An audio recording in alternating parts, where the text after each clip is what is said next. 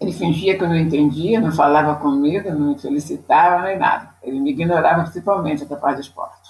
Ele e minha mãe, não queria nem saber de nada.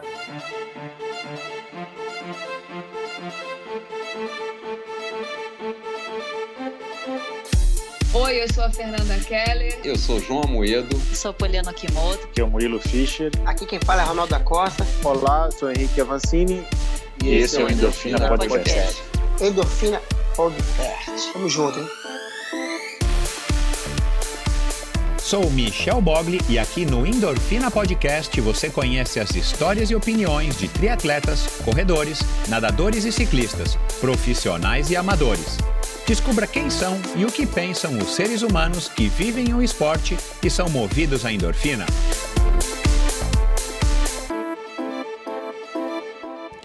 Olá, seja bem-vindo a mais um episódio do Endorfina Podcast. Esse e todos os episódios são editados pela produtora Pulsante.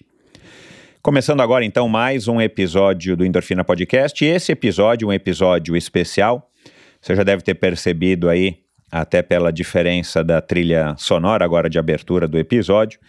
Eu já fiz é, alguns especiais ao longo desses quatro anos, já foram, pela minha contagem aqui, 15 episódios especiais. E o episódio de hoje é especial não apenas pela realização aí dos Jogos Olímpicos de Tóquio 2020, mas é claro pelo naipe, pela altura, pela envergadura da minha convidada dona Aida dos Santos uma figura que eu confesso até então, até pouco tempo atrás, ela era desconhecida para mim. E depois dessa campanha fenomenal que a Centauro fez sobre o uniforme que nunca existiu, e se você não assistiu, dá uma olhadinha. Aliás, até aconselho você a parar aqui agora e dar uma procurada. Vai lá no meu site, eu coloquei o link para que você assista essa, essa campanha da Centauro, enfim, para te contextualizar um pouco melhor a respeito da minha convidada de hoje.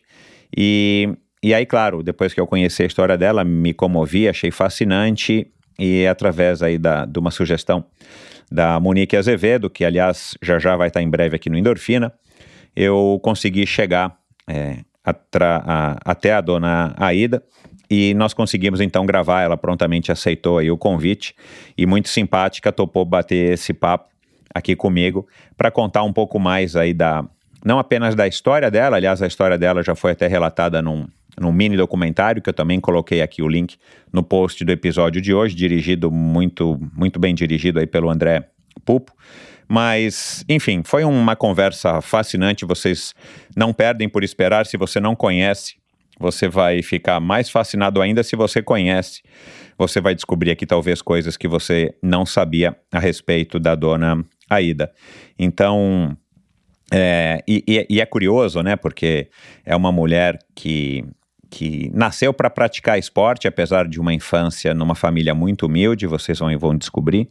Ela, ela jogou vôlei, ela praticou o salto, que foi o que deu aí para ela essa, essa, esse quarto lugar nos Jogos Olímpicos, né? Depois, no ano seguinte, ela foi para o pentathlon. Ela participou ela conta aqui que praticou ciclismo, foi campeã, é, jogou peteca, enfim.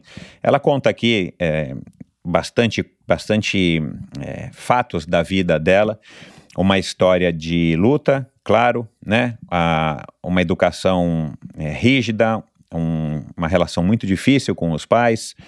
Ela cursou três faculdades e ela era movida, claro, pelo desafio e fala, fala aqui sim um pouco de racismo, de preconceito, de luta e, e tudo pelo que ela passou numa época que, que, enfim, que acho que a gente não pode nem imaginar como é que era viver naquela época é, e querer viver não do esporte, porque isso era impossível, mas viver pelo esporte, para o esporte. Então, é, para mim foi um, uma oportunidade única. Aliás, agradeço a Cristiana, a nora dela, que, que me ajudou aqui a intermediar essa conversa. Agradeço novamente a dona Ida dos Santos, ao Ricardo Sintra, que me ajudou lá do Instituto Joaquim Cruz, que me ajudou a chegar a, até a do, dona Ida e a Cristiana.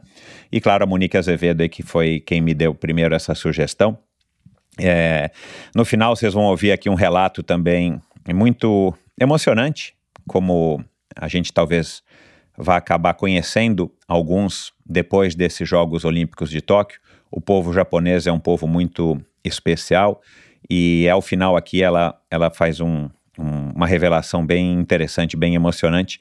Então vamos lá agora para essa conversa. Obrigado pela audiência de todos vocês, obrigado a todos vocês que estão repercutindo os episódios. O episódio da semana passada com a doutora Luciana Haddad, que também foi espetacular, excepcional, uma mulher fantástica. É, obrigado a vocês que estão seguindo Endorfina nas redes sociais, obrigado a vocês que estão contribuindo com esse projeto. É, de alguma maneira, para mim é um prazer estar aqui com vocês, é um prazer estar trazendo histórias como essa aqui da dona Aida. Aguardem que em breve também vamos ter mais uma edição muito especial ainda em comemoração aos Jogos. E é isso, vamos lá. É... Afinal de contas, quem é que não gosta de uma boa história, não é? Não raramente descobrimos no esporte histórias que nos surpreendem e fascinam. Por aqui já passaram inúmeras mulheres que relataram suas jornadas para vencer o medo, as dificuldades pessoais e familiares, mas principalmente o preconceito, que vem travestido de diversas formas. Minha convidada de hoje é dona de uma das mais fascinantes histórias do atletismo brasileiro, que remonta a uma época onde tudo parecia ser mais difícil. Nasceu prematura, caçula entre seis irmãos, filha de um pedreiro alcoólatra e uma lavadeira. Vivia com a família no Morro do Arroz, favela de Niterói. Durante o primário, trabalhava de doméstica e estudava. Apaixonada pelo vôlei, foi descoberta no Fluminense e venceu a primeira competição de salto em altura que participou. Ao chegar com a medalha em casa, levou uma surra do pai, que lhe disse que medalha não enchia a barriga.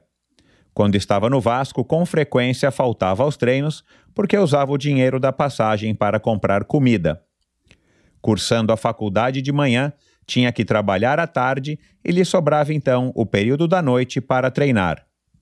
Mesmo assim, participou de duas edições dos Jogos Olímpicos. Em Tóquio, 1964, ficou em quarto lugar no salto em altura. Naquela edição dos Jogos, Aida foi a única mulher da delegação brasileira. Classificada há um mês da competição, a ela nenhuma estrutura foi fornecida. Viajou sem qualquer apoio, sem técnico e sem equipamento para competir. Mal sabia ela que, contra tudo e contra todos, estava prestes a entrar para a história como a primeira brasileira a disputar uma final olímpica. Quatro anos depois, nos Jogos da Cidade do México, ficou em vigésimo lugar no pentátulo. Formada em Geografia, Educação Física e Pedagogia, possui quatro netos e a mãe do Sérgio, da Patrícia e da jogadora de vôlei Valesquinha, medalhista de ouro em Pequim. É com muita honra que recebo hoje a desbravadora e valente Dona Aida dos Santos. Olá, Dona Aida, como vai a senhora? Eu vou bem. Como é que está a saúde? Saúde está bem, já tomei a segunda dose né, da vacina, né? Que bom. Eu eu vi um vídeo, né, que a Cristiana, sua nora e, e a pessoa aí quem intermediou esse meu contato é, com a senhora, eu vi um vídeo que ela me mandou da senhora agora recentemente jogando vôlei é, a senhora ah. me pareceu, é, a senhora me pareceu super bem ali em forma, né? Junto com um monte de amigas ali numa quadra coberta. Como é que a senhora faz é, para se manter tão bem? Porque ela, essa quadra é no clube, clube militar no Jardim Botânico. Uhum. Entendeu? Nós somos sócios de lá e batemos bola lá. Eu sou a mais velha, né? Com 84 anos, mas a maioria tem depois de 70 anos. Fizemos um torneio uhum. interno lá, né? Porque não está podendo sair fora para jogar, né? Então fizemos um torneio interno. Mas eu estava um pouco afastada porque eu tinha estendido o bíceps, né? Estava em tratamento. Aí eu estava, aquele dia eu estava retornando, né? Mas eu gosto de movimentar. Uhum. Eu sempre gostei muito de voleibol. Gosto de voleibol. Eu não conhecia atletismo, já gostava de voleibol. Esse episódio é um oferecimento da Bovem Energia. Bovem, há uma década fornecendo energia e gerando resultados para consumidores no Mercado Livre. Quer ser livre? Fale com a Bovem. Energia que inspira. Saiba mais em bovem.com.br e através do perfil no Instagram Bovem Energia. É, vai ser um prazer conversar aqui com a senhora e, e parabéns antes de, de, de, qualquer coisa por essa vitalidade e, claro, por essa recente homenagem Obrigada. que a Centauro fez aí para a senhora do uniforme que nunca existiu. Acho que foi uma, uma peça muito feliz deles e que comoveu todo mundo. E foi através dela também que eu me comovi e cheguei até a senhora. Dona Ida, eu dei uma pesquisada aqui na, na internet. A senhora é a a mais nova de seis filhos, nasceu prematura de uma família humilde. A senhora, a senhora é, nasceu com pressa, é isso? É, sete meses, né? Que nasceu antes dos meses, dos nove a senhora, meses. A senhora se considera, é, se considerava, né, na época é, que a senhora é, se descobriu, foi descoberta como uma atleta, uma pessoa à frente do seu tempo, a senhora. Porque pela sua história, né, dona Ida? É, assim, é, é, é, muito bacana a gente é, é ter acompanhado aí tudo que está saindo agora na mídia e tudo mais dessa sua história. E o que me chamou a atenção foi essa coragem que a senhora teve, a bravura de enfrentar toda a sorte de obstáculos, desde não ter treinador, de não ter tido uniforme, de ter viajado para uma terra completamente desconhecida, é, enfim.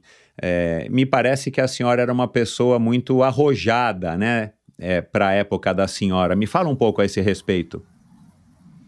Não, porque eu gosto muito de desafio. Quando fala que não vai dar, aí eu tenho que testar se vai dar ou não, né? Quer dizer, não pode me derrubar uhum. só em falar que não vai dar, não, né? porque se uhum. enfrentei meu pai, né? Porque quando eu cheguei em casa uhum. com a uhum. medalha e feliz da vida, e ele perguntou, trouxe dinheiro? E eu falei, não, a medalha não é de barriga de ninguém, não, pobre, tem que trabalhar para ajudar sustento da casa. E me bateu e me proibiu de praticar esporte, então eu continuei fazendo escondido dele. A minha colega uhum. ia lá dizendo que eu ia assisti-la treinar, mas ela ia treinar, mas eu também treinava, entendeu? Uhum. Então, uhum. depois eu descobri que eu tinha qualidade, tinha habilidade, e eu queria estudar. Eu sempre pensei, pobre para estudar, se tem podendo fazer esporte para adquirir bolsa de estudo, eu tomei conhecimento disso, então eu desmaiei várias vezes com fome, treinando, entendeu? Mas eu falei, eu vou vencer, eu tenho que vencer. Porque meus irmãos, nenhum deles não terminaram nem o primário, entendeu? Eu fiz uhum. primário, segundo grau, terceiro grau, fiz geografia, educação física, pedagogia, né? Mas eu fiz isso tudo, eu falei, desmaiando, passando fome, e fui à luta, entendeu? Eu sempre uhum. falo para mim. A senhora sendo a mais nova, tendo cinco irmãos é, que vieram antes da senhora, os seus pais não, não, não conseguiram, ou enfim, é, eles não se eles não, não concluíram os estudos. Da onde que a senhora tirou esse espelho, esse exemplo e essa vontade de querer vencer na vida? E claro, a gente sabe, a senhora como professora, que a gente só consegue vencer através de estudo, né? A gente precisa estar estudado, precisa ser estudado para poder conquistar alguma coisa na vida que seja alguma coisa sólida. Como é que a senhora, num lar com esse histórico, com cinco irmãos mais velhos, a senhora teve essa determinação de querer seguir passando fome, estudando e depois praticando esporte? Inclusive, eu falava para meus irmãos, gente, vamos pensar no dia de manhã. A minha irmã falava rindo, não tem nada hoje, como vai pensar no dia de amanhã? O meu irmão falava, hoje Deus deu, amanhã Deus dará. Assim que ele me respondia, entendeu? Da zombava uhum. de mim. Eu falei, não, vou estudar uhum. e vou, vou chegar lá. Eu, eu pensei uhum. em chegar lá e dar a melhor vida para os meus pais. Sempre pensei nisso, uhum. entendeu? Meu pai pedreiro, minha uhum. mãe lavadeira. Então, eu já uhum. nasci filha de velho, né? Nasci, meu pai tinha 57, minha mãe 47 anos, né? prematura, uhum. filho de velho. Meu pai era poeta, aquele negócio todo. Eu falei, não, eu vou vencer, vou mostrar ele, vou dar a melhor, melhor, boa, melhor vida para meus pais. E foi isso que me fez crescer, crescer, estudar e querer, querer e vencer. Quer dizer, através do esporte, conseguir bolsa de estudo e conseguindo bolsa de estudo, conseguir emprego, né? Um bom emprego. Exato. Isso então isso nasceu mesmo, com a senhora. Assim. Exatamente. Tanto que quando eu comecei a praticar esporte, eu não era nem campeã carioca, nem fluminense, eu perguntava para o meu técnico, qual é o recorde mundial? Ele falou assim, ué, você não é campeã em carioca do recorde mundial. Eu falei, quem sabe, um dia eu chego lá. Né? O negócio é pensar assim. Para frente, né? Pensar alto, né? Eu sempre pensei claro. assim. E sempre para uhum. meus filhos, pensar lá na frente, pensar alto. Vai ter obstáculo, você pula por cima, faz obstáculo, entendeu? Você vai pulando e vai passando. Uhum. Como é que era a relação da senhora com os pais, então? Eu, quando eu fiz o primário, se eu estudava de manhã, à tarde eu ia trabalhar em casa de família. Né? Fazer o quê? Criança não tinha lavar louça e varrer quintal. Né? Se eu estudasse à tarde, fazia de manhã. E vice-versa. Estudava de manhã eu fazia à tarde. Aí eu concluí uhum. o primário. Aí depois uhum. fui para o ginásio. Como fui para o ginásio? Nas férias eu trabalhava em casa de família, juntava dinheiro para comprar material escolar. E assim que eu eu, tanto que eu falava, mas você estudou, você chegou lá. Eu falei, foi, sabe, meus irmãos, o pai e a mãe foram o mesmo, sol nasceu para todos. Vocês não quiseram né, passar fome, né? Porque meu irmão com 12 anos já foi trabalhar, o outro com 14, ela com 15, para de família. Eu falei, eu não quero nada disso. O papai mandava as pessoas da casa de família lá em casa, a mim trabalhar do dia, eu não vou. Quando ele chegava, ele dizia, ué, fulano de tal veio aqui, eles falou, eu falei que não vou. Ele me batia, você tem que ir. Eu falei assim, eu não vou. Então, o colégio que eu estudei em Leal era um colégio semi-interno. Então, todo dia, e era o dia inteiro. E nos três primeiros meses tinha que levar marmita, né, comida uhum. de casa. Meu pai acordava cedo para não deixar nem eu comer, para não desistir de estudar. Eu ia, desmaiava no colégio, no dia inteiro com fome, né? tinha tonteira, mas eu consegui e fiz tudo isso. A senhora era é, desobediente, mas por uma justa causa. Isso causava muito conflito dentro Exatamente. de casa? A senhora Exato. tinha uma relação boa com os seus pais de uma maneira geral? Ou era uma relação, enfim, não tão boa, eles sendo mais velhos? Não, com minha mãe mais ou menos, com meu pai não tinha. Uhum. achava que o que eu estava fazendo não estava certo. Eu tinha que trabalhar em modo de estudar. Estudar para quê? Eu falava, estudar para quê? Porque eles eram analfabetos, né? Meu pai não. Minha mãe era analfabeta. Estudar uhum. para quê? Entendeu? E eu, é, meu pai, ele era assim, qualquer coisa era só bater, bater, bater, bater, entendeu? E mamãe ficava em cima do muro ou do lado de meu pai. Claro. Eu enfrentei tudo e todos. Os, ah, com certeza, né? Agora a senhora, a senhora olhando para trás a história que a senhora construiu e o, é. e o sucesso que a senhora teve pessoal, com certeza a senhora estava no caminho certo. Agora o que me chama a atenção é que a senhora não teve ninguém para orientá-la nesse sentido, né? A senhora nasceu com isso provavelmente e, e felizmente a senhora optou por esse caminho, né? Exatamente. Exatamente. Eu querendo que meus filhos, irmãos mais velhos fizessem, eles ainda zombavam de mim, né? Dizia como é que eu podia pensar no dia de amanhã que não tinha nada hoje. Eu falei, mas tem que ser assim. Que e quando que a senhora é, pegou gosto pelo esporte? O que que, o, o que que fez com que começasse essa vontade de, de praticar esporte, né? A senhora gostava do, do vôlei, né? A senhora já contou isso em alguns outros é. lugares, é. entrevistas. E aí a amiga da senhora falou que, né, que tinha que fazer um pouco de atletismo, que senão a senhora não ia conseguir jogar o vôlei lá por causa do, do lugar no, na equipe. E de repente a senhora foi lá e saltou e, e se revelou uma super saltadora. Mas antes dessa situação, a senhora já tinha praticado alguma coisa ou o vôlei foi desde criancinha, desde pequenininha na escola? Foi algum professor? Não. Não, não. No, no morro era só brincar de pique-esconde, né?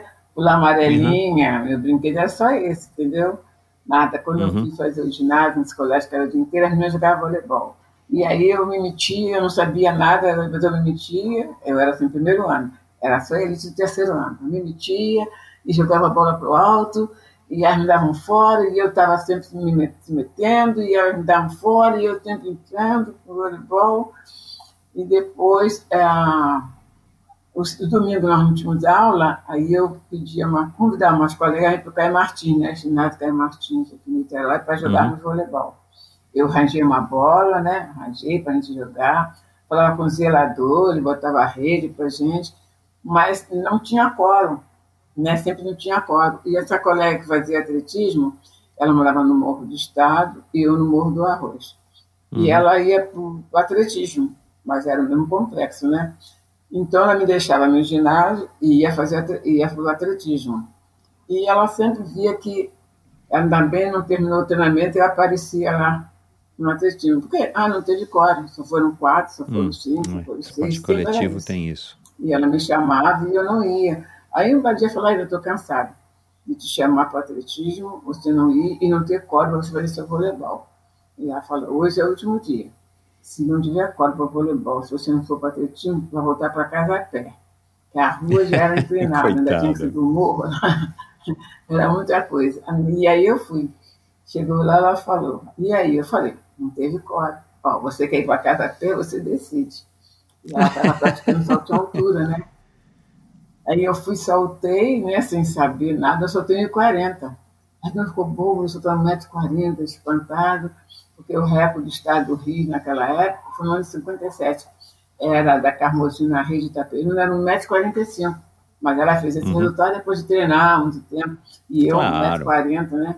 De tênis. Então ele falou, ah, tá tudo bom, tudo ótimo. Aí me inscreveu numa competição chamada Rubens Fozel, que era no Rio, me inscreveram. Né? Ainda da competição, eu falei, meu pai, né? Eu ia competir. Ele me deixou que eu fosse. Aí choveu, não, teve, não houve a competição. Foi uhum. transferida. Uhum. Aí falou, por que você não foi? Eu falei, que meu pai não deixou que eu fosse. Aí da outra vez, que foi a data que marcou, a colega minha que me dá carona foi lá e mentiu para o meu pai que ela estava indo para vê-la saltar, para vê-la competir, aliás. Aí chegou lá, uhum. eu soltei. Aí eu soltei 1,50m. Aí ganhei da prova, da rota todinha dos outros clubes, Flamengo, Vasco, Fluminense, Botafogo, veio de todas elas. E eu lembro, eu soltei 1,50m. Eu lembro que vi até um recorde de jornal, maior revelação para as Olimpíadas de 60, não sei nem o que era isso, 60. Isso foi em 57, né? Uhum. Aí foi quando eu cheguei em casa feliz da vida com a medalha, que meu pai perguntou como não tinha dinheiro, ele me bateu. Você não vai mais fazer esse tal de esporte. Eu falei, tá. Mas aí eu escondido dele. Né? A senhora, a senhora chegou a, a treinar para saltar esse 1,50m? A senhora passou então a frequentar as aulas de atletismo lá com a amiga da senhora? De atletismo, a maioria, até, mas sem técnica, né? Porque tanto até hoje, ele já é falecido, meu primeiro técnico. Depois eu que ele não era técnico. Ele é um atleta mais antigo que agregava os outros e dava treinamento. Ele não era técnico. Sim. Então ele não tinha. Quando eu soltei, como eu fiz, eu tinha impulsão, soltei, tudo bem. Tanto que depois ele chamou uma pessoa que era técnica de atletismo e que aí que botou me saltar com estilo. Aí eu falei, ah, não dou para isso não. Eu saltando de qualquer maneira estava bem melhor, bem mais fácil, entendeu? Aí custei, né? Para treinar. Era o salto grupado, salto altura chamada de salto grupado. Aí uhum. eu fui com uma alteia, foi uma competição em São Paulo, isso em 59. E aí eu ganhei a competição. Mas ganhei assim, eu pulei 1,50 e as outras todas 1,50. Mas como eu passei tudo de primeira, então já é primeiro claro. lugar, né? Quem para segundo, uhum. terceiro vai para trás. Aí foi quando teve o Pan-Americano de Chicago, em 59. 59. Ah, você vai viajar, papá. Aí eu não tinha documento, arranjei uma mala emprestada, você não vai mais não. Eu falei, tudo bem, não sabia nem que eu ia, já não vou mais, mas eu não liguei por não ter ido, né? Depois me uhum. falaram que o dirigente falou que não ia me levar porque ia fazer uma prova só. Levaria os atletas, uhum. né? Isso é conversa, né? Uhum. É claro. Eles falaram isso e eu não fui, mas também eu nunca tinha viajado, fui para atletismo, não sabia nem que atletismo só viajasse, tinha os campeonatos, pensei que era só ali naquela brincadeira, não tem Martins mais nada, não sabia nem que tinha essa competição. Ah, não vai, não sabia nem que eu ia, então não vai, não vai, não fui. E aí teve o Jogo da Primavera, né, que tinha todo ano no Rio. E aí eu fui competir, o resultado que eu fiz, eu não lembro quanto, aqui no Rio, foi resultado que a chilena ganhou lá em Chicago, pulando o mesmo resultado que eu tinha feito as primeiras 55 que eu fiz na competição e a chilena ganhou em Chicago com esse mesmo resultado. As colegas que eu tinham dito, não está vendo aí, o Brasil não quis te levar, ó. Entendeu o que aconteceu? Depois dali, nos outros campeonatos sul-americanos, nunca mais te falaram que não ia me levar porque eu fazia uma prova só. Sempre fui brasileiro, porque campeonato carioca, o brasileiro, e aí o sul-americano, aí assim, os três primeiros lugares que vão. Uhum. E aí o Pan-Americano e Olimpíada é que tem isso, entendeu? E aí uhum. eu fui para o Sul-Americano, eu fiquei em primeiro lugar no altura brasileiro, e daí depois eles, eu acho até que eu nem tivesse ido, eles estavam até me levar depois do resultado do sul-americano. Todo sul-americano que eu fui Que legal. A essa lugar. altura, o pai da senhora já estava gostando ou acostumado com a ideia de que a senhora era uma, uma atleta campeã. Ele fingia que eu não entendia, não falava comigo, não me felicitava, nem nada. Ele me ignorava principalmente capaz de esporte. Ele e minha mãe. Entendi. Eu nem sabia de nada. Entendeu? E nesse meio eu tempo, a senhora, claro, né, não era uma vida de atleta profissional. A senhora tinha que trabalhar, eu acho que aí não. a senhora já devia ter se formado. A senhora ganhava alguma coisa? Tinha um salário mínimo? Tinha uma cesta básica? Para competir? É. Não. Ah, não, não tinha nada. Não tinha nada. Porque, inclusive, quando eu fui para o Vasco no ano de 59, 60, é, 60, é, foi 60 quando eu fui para o Vasco. Eu fui para o Vasco, aí o Vasco dava uma ajuda de custo para treinar uhum. alguns dias. Aí meu pai pegava o dinheiro, ele, comprava café, uhum. açúcar, uhum. entendeu? Pão, e eu não ia treinar. Mas no dia da competição, o técnico, o diretor ia lá me buscar para competir. Eles falaram, deu dinheiro para passar a escola treinar, lá não fez, tem que competir. Uhum. Aí, aí eu competi. Competia, chegava em casa com medalha em primeiro lugar. Minha mãe falava, esse negócio é muito fácil. Você não treinou e deu medalha em primeiro lugar? O negócio é fácil demais. Eu falei, não, mãe, meu esforço foi maior. Exato. Treinei, né? Eles acharam que era Exato. fácil. Né? não. E o vôlei, ficou como aí? A senhora esqueceu completamente o vôlei? O. Não, não, não, não, não. Até hoje eu jogo vôlei. Até hoje eu jogo vôlei. Entendeu? Voleibol. E, mas a senhora, a senhora continuou jogando esporadicamente enquanto saltava? Não, naquele período deu uma, uma parada, porque eu estava assim, no Caio Martins, né, não tinha coro, aí eu fiquei só no atletismo, mas sempre gostando, gostando do voleibol. Então, quando eu fui atleta do, do Vasco, fazia atletismo, fazia voleibol, fazendo esporte era comigo, atletismo, voleibol, né? depois fiz ciclismo, entendeu? Falou em esporte, me convidou, pagou minha passagem, eu estava lá. Que legal! Precisava dar dinheiro, não. Só pagar minha passagem eu já estava lá. É, eu já estava E que lá. ciclismo que a senhora fez? Porque no campeonato uh, do Jogo Primavera, uh, o Botafogo, os clubes né, do Rio, entravam né, no torneio para ver que era campeão, várias modalidades, tinha a rainha, aquelas coisas todas. Aí eu competi, estava no Botafogo, eu competi, eu cheguei no Pentado para almoçar, aí o vice-presidente falou assim, vai fazer ciclismo? Eu falei, ciclismo? Eu cheguei agora do atletismo, vou almoçar, eu vou para casa, para Niterói. Aí insistiu tanto, aí vamos. Aí me levaram, né, lá para o Bangu. Cheguei lá, ambulância, gente machucada. Eu falei, meu Deus, o que, que eu estou fazendo aqui? Aí falaram assim, olha, essa menina ali era campeã de ciclismo do Flamengo, entendeu? Eu falei, eu nunca fiz ciclismo na minha vida, eu sei andar de bicicleta. Aí me deram uma bicicleta lá para mim, não era bicicleta de corrida, né? Me deram uma bicicleta, aí eu fui. Eu deixei todo mundo sair naquele bolo que vai batendo uma no outro, uhum. eu fiquei fora. Quando faltou assim, mais ou menos 15 metros, essa menina que era campeã do Flamengo, de ciclismo, eu arriei meu tronco, pedalei, pedalei, cheguei e ganhei dela. Olha! Ganhei, ganhei dela, ganhei em primeiro lugar. Aí, é, aí eu fui convidada para o programa do Chacrinha, ganhei o um troféu. E as pessoas, aí o Chacrinha errou, ninguém falou atletismo, falou ciclismo. Eu falei, mas foi ciclismo que eu fiz mesmo, foi ciclismo que eu fiz né, para o Botafogo lá Primavera. Aí ganhei medalha em primeiro lugar de ciclismo. Que entendeu? legal! Já fui campeã de de peteca, de jogar peteca na praia. e o salto era o que era o que agradava mais a senhora? Porque a senhora, sendo tão boa em tantas modalidades, Não, não, no salto, não, não, não. Eu, no atletismo, eu não gostava de salto. Ele me consagrou. Quando eu, comecei, quando eu conheci que era atletismo, não sabia que era atletismo, né? Eu só sabia, ouvia falar de José Pérez da Conceição e Ademar Ferreira da Silva. Mas o que é atletismo, eu não sabia o que era si. Aí, quando eu, passei a gostar do atletismo, duas provas. Era lançamento do dado e 200 metros.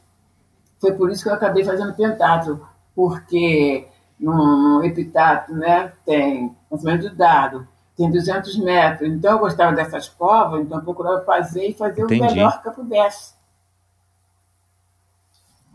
Fazer o melhor que eu pudesse, eu fazer o melhor uhum. que eu pudesse.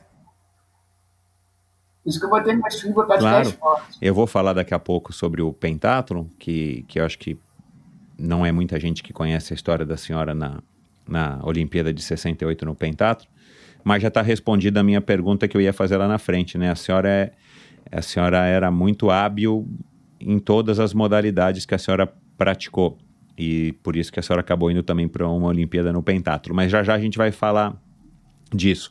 À medida que a senhora ia ganhando os títulos, as provas, a senhora ia saltando mais alto, a senhora foi percebendo que isso poderia levar a senhora para onde? Se a senhora sabia que tinha que colocar dinheiro na mesa e para ganhar sua independência, para ter a sua própria família. Essa altura a senhora tinha o quê? Algo entre 20, 22, 24 anos? É, exatamente, 23, 24, eu fui na Olimpíada 27. com 27 anos. Então, aí eu, eu só praticava, porque eu falei, sendo boa atleta, eu já ganhava bolsa de estudo. Ah, e eu queria tá. estudar. Por causa dos estudos, eu fui uhum. fazendo. E como eu cheguei a fazer pentatlo, foi o seguinte, sabe como é que é? Técnico, diretor, quer ganhar claro. título, né? Então, ele falava assim, em atletismo, pode botar três atletas naquela modalidade. Três atletas para correr 100 metros, três atletas para lançar, três atletas para fazer salto de distância. Então, se, digamos assim, se tinha duas, aí o técnico me lançava. Aí chegava lá, eu ganhava das que estavam concorrendo. Então, então eu fui fazendo peso, vai lá, aí eu ganhava. Andar, vai lá, eu ganhava. Distância, eu ganhava. Centro de barreira, eu ganhava. Então, eu ia só para juntar ponto, ajudar na, pra, para o, o, time ser ah. campeão, né? O time ser campeão. E eu ia me saindo bem nessas provas, saindo bem nessas provas. E por isso que eu fazia fazer pentatlo. Inclusive, até como master, né? Eu viajo como master.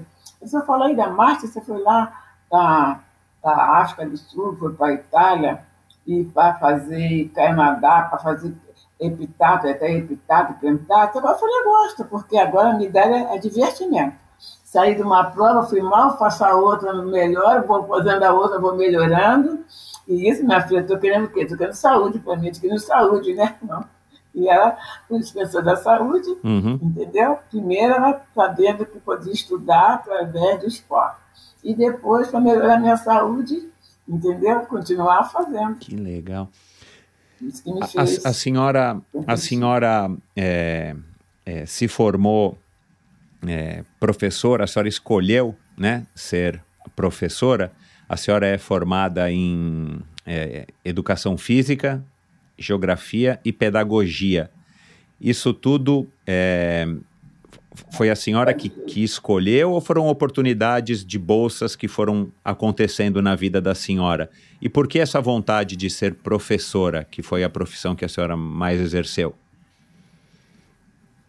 Geografia é porque quando eu fiz o ginásio, eu era melhor aluna de geografia, adorava a professora, através dela me entusiasmei e fiz faculdade de geografia. Legal. Uhum. Entendeu? Depois eu, geografia e geografia, o Brasil não dá muito valor para a geografia, dá de matemática e de uhum. português. As pessoas falam, mas você é atleta, por que você não faz educação física? Falavam para mim, faz educação física. Entendeu? Com geografia, um dia tem aula, outro dia não tem. Aí eu fiquei, por isso, fiz educação física. Aí, fazendo educação física. E aí, a, o ministro Filho, de Educação Física, ele me chamou para estudar na faculdade, uhum. na Gama Filho. Eu falei, ah, eu não quero, já tenho duas faculdades, mas é a terceira. Ainda, eu estou querendo estudar na Gama Filho, naquela época era Grana Filho, hoje em dia nem existe mais essa faculdade. E você não vai? Eu falei, ah, não, estou achando duas faculdades chega. ele me mandou buscar em casa, o ministro. Você vai estudar assim na minha faculdade. Você vai. Aí eu fui estudar na faculdade, Gama Filho. E nisso eu trabalhava no banco. Eu trabalhava no banco, agora Itaú, foi Beg, Banerja. E aí eu falei assim, ah, eu vou sair do banco. Eu sou banco. Depois fui ver, né? Digamos assim, naquela época, se eu ganhasse, ganhava 100 reais como professora, no banco eu estaria ganhando 500. Uhum. Meus colegas falavam assim, Aida, como é que pode? falei, é meu ideal. Eu quero ser professora, você professora.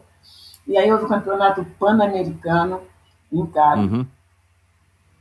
É, pan-americano uhum. em Cali. E, e aí, quando eu voltei, o ministro, eu criei é, terceiro lugar. Aí, quando eu voltei, o ministro falou, aí até essa medalha para mim ver. Eu vi a medalha, ele falou assim, você quer trabalhar aqui na minha casa? Eu falei, não, senhor, muito obrigado. Ele falou, traga sua carteira profissional amanhã, você já está trabalhando aqui na faculdade de uma para dar atletismo. Então, as coisas foram acontecendo Entendi. assim, tá? lógico, correndo claro. atrás, a porta se uhum. abrindo, né? A senhora contou agora essa história do ministro da medalha de bronze. O Pan-Americano foi em 71 em Cali, onde a senhora tirou terceiro lugar. A senhora já tinha passado pelos Jogos, já era uma figura conhecida, né, talvez até uma figura pública, por isso que o ministro queria que a senhora, é, enfim, estudasse na Gama Filho e desse aula lá. É, mas eu queria voltar um pouquinho antes, para a gente não perder muito a cronologia dos fatos, e é o que muita gente né, é, se interessa aí por essa história da senhora dos Jogos Olímpicos. A senhora se classificou é, pelo que eu entendi, acho que no dia 7 de setembro para os Jogos Olímpicos, sem a senhora saber, né? A senhora não estava buscando uma vaga. Os Jogos aconteceriam, acho que no dia 10, a partir do dia 10 de outubro de 64. A senhora, nessa realidade, sem apoio, tendo que estudar, trabalhar é, e à noite fazer o, o, os treinos de salto, é, quase que sem estrutura. Quando a senhora soube né, que a senhora tinha conquistado a vaga e ficou aquela coisa de que a senhora ia, não ia.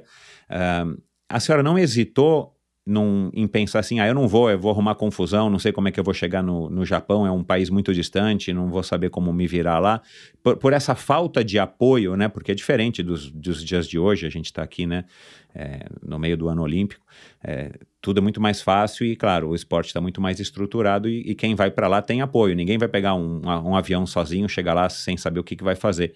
A senhora não hesitou em nenhum momento, tipo, eu não vou para os jogos, eu não, não vou me atirar nessa roubada, como se diz hoje.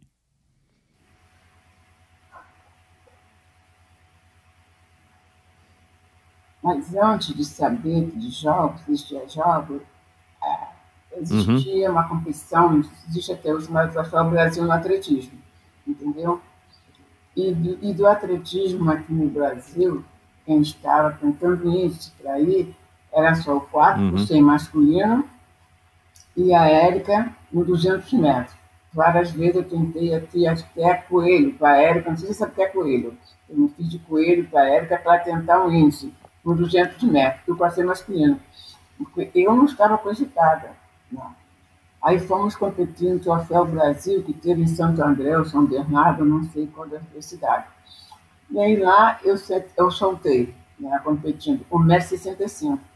E a Maria Constituição Cipriano já estão em 71. Quando terminou a competição, falando para nós, olha, do atletismo, eles que estavam cogitados tentando isso, eles não conseguiram. Você aí, da Comércio 65, você conseguiu um índice. E a uhum. Maria Conceição Cipriano ultrapassou, ela fez 1,71. Vocês duas estão com isso da Olimpíada. E nós pensamos, em todo lugar do mundo, você fez isso, vai o quê? Você vai treinar para uhum. melhorar o resultado para chegar na competição, né? Fazer ter uma boa marca. Mas com nós duas não aconteceu isso. Nos obrigavam, como porquê nem porquê, em Minas, no campeonato tivesse em Minas, já é para Minas. Tento em Minas na, na, na Bahia, nós temos, vamos para a Bahia. Assim, eu sei que tinha que, todos esses índices que nos obrigava a fazer, uhum. a Conceição, eu sempre soltei um 1,65. E a Cipriano, depois uhum. de 1,71, uhum. nem 1,65 ela não conseguiu fazer. Aí, quando chega no dia 6 de setembro, eu recebo um recado falando que o Comitê Olímpico tinha nos convocado para a última eliminatória no Cérebro Bar, no Maracanã. Podíamos ir eu na Constituição Cipriano, para o Maracanã de manhã, né? Ficar lá concentrada, almoçar, e às 15 horas seria eliminatória. Essa é a última. Olha que eu já vinha repetindo isso em todas elas. A Cipriana não fez nenhuma, mas eu estava sempre repetindo isso. E aí eu falei para minha mãe, que tinha que fazer essa competição no dia 7, né? Falei com o dia 6. Ela falou, você pode ir.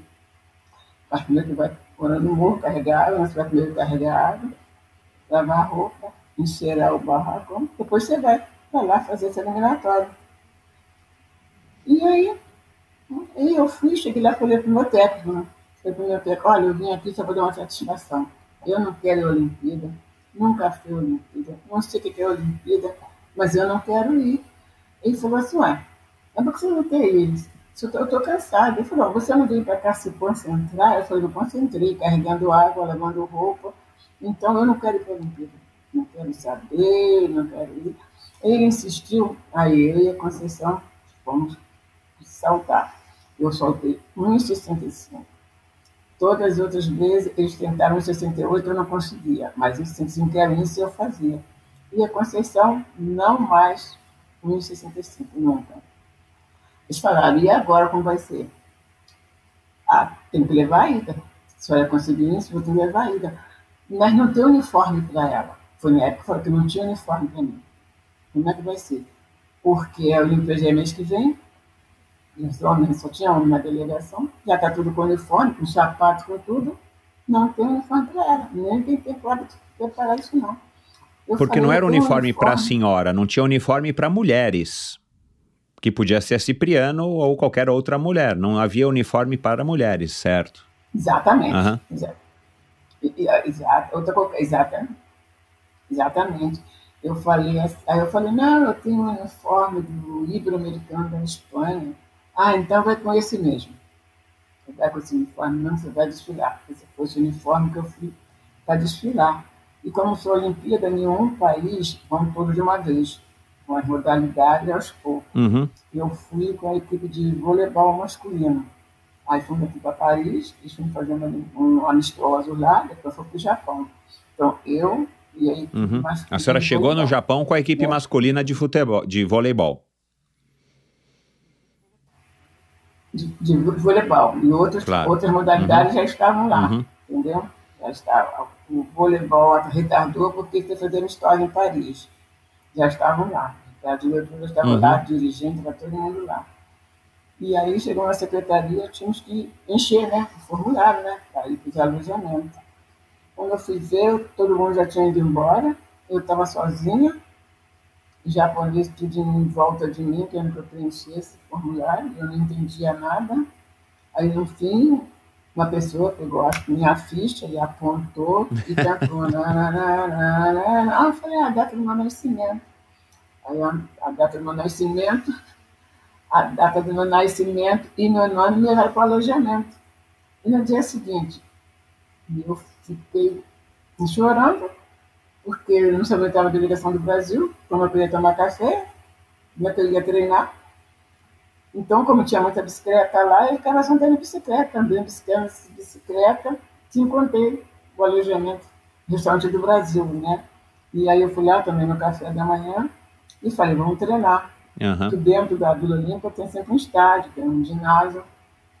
Mas falei, vou treinar, mas tem que ser material. Eu cheguei lá, tinha vários, vários atletas treinando na posição técnica, tinha gente que tinha três técnicos, tinha dois, tinha um, não tinha nenhum. E eles treinando, e eu assistindo, né, chorando. Quando eles acabavam de treinar, que guardavam material, eu via onde os japoneses tinham guardar material, eu ia atrás do japonês, tocava no, no japonês e apontava por mímica o material que eu tinha para treinar. Uhum. Eles pegavam, colocavam e aí eu treinava. A senhora, a senhora chorava e a senhora relatou isso, inclusive no filme, né, do, do, no mini documentário que fizeram da senhora, né, do Pupo, André Pupo, que aliás é muito legal, vou deixar o link aqui no, no, no site do Endorfina, é, nesse, nesse post. E, e aí a senhora também, né, enfim, é, já, já disse isso em outras entrevistas, que a senhora chorava, chorava né, com frequência. A senhora chorava de tristeza de estar sozinha? A senhora se, tinha se arrependido de estar lá? Era o medo daquela coisa toda nova e né, tudo acontecendo e a senhora meio deslocada? Uhum. Então, eu falei, por tudo. De estar sozinho, não estava saudade da minha mãe, da minha casa, do, do Brasil. Eu falei, vou pegar uma bicicleta, vou embora, entendeu? Porque como que eu vou treinar? Não tem material, competir, não tem material, uhum. porque essas coisas todas, entendeu? Eu começava a chorar. E nisso, na semana, eu comecei, comecei a chorar e o Lázaro, então, o cubano, me viu chorando. O que passa, Brasil? Eu falei, passa tudo. Porque não tem material para competir. Né? No sapato que era para competir, eu não tenho material para competir. E estava na semana da competição. Aí ele me levou numa loja, lá nessa loja eu tinha direito, eu ganhei a bolsa, o sapato de prego e o tênis. Aí pegou a relação do Brasil, não tinha posto meu nome. Eu tive que devolver tudo. Aí quando continuei a chorar, como é que eu competi. Aí me levaram numa outra loja. Ganhei tudo, não tinha, não ter que devolver. Aí o dono da loja ficou com pena de mim, porque eu estava chorando, chorando. Aí fulano falou, te dou um sapato de sprinter. Sprinter de corredor de 100 metros. Salto em altura, de uhum. são quatro pés na frente e dois no calcanhar. Eu falei, olha, eu vou com esses sapatos. De sprinter de corredor de 100 metros, então eu competi de tênis ou descalço. Aí eu peguei. Aí, na questão, eu perguntei dirigente, como é que vai ser? Como que eu vou... Eu tinha um calendário, quando vai ser? A competição é amanhã. Uhum. Como que eu vou para a Vila Olímpica, no estádio que estava na Vila Olímpica? Ele falou, vai aparecer um jipe e vai te levar. Apareceu esse jipe, esse jipe me levou. Aí eu chego lá, me Não tinha nenhum dirigente é, a quem a senhora pudesse recorrer? Não, não. Dirigente brasileiro, nada, nada. Aí eu falei, agora o que, que eu faço aí? Aí eu entrei, né, dentro lá. Sorte uhum. minha, eu conhecia a Diana do Canadá e uma outra até do outro país que eu não lembro. Elas estavam com técnico.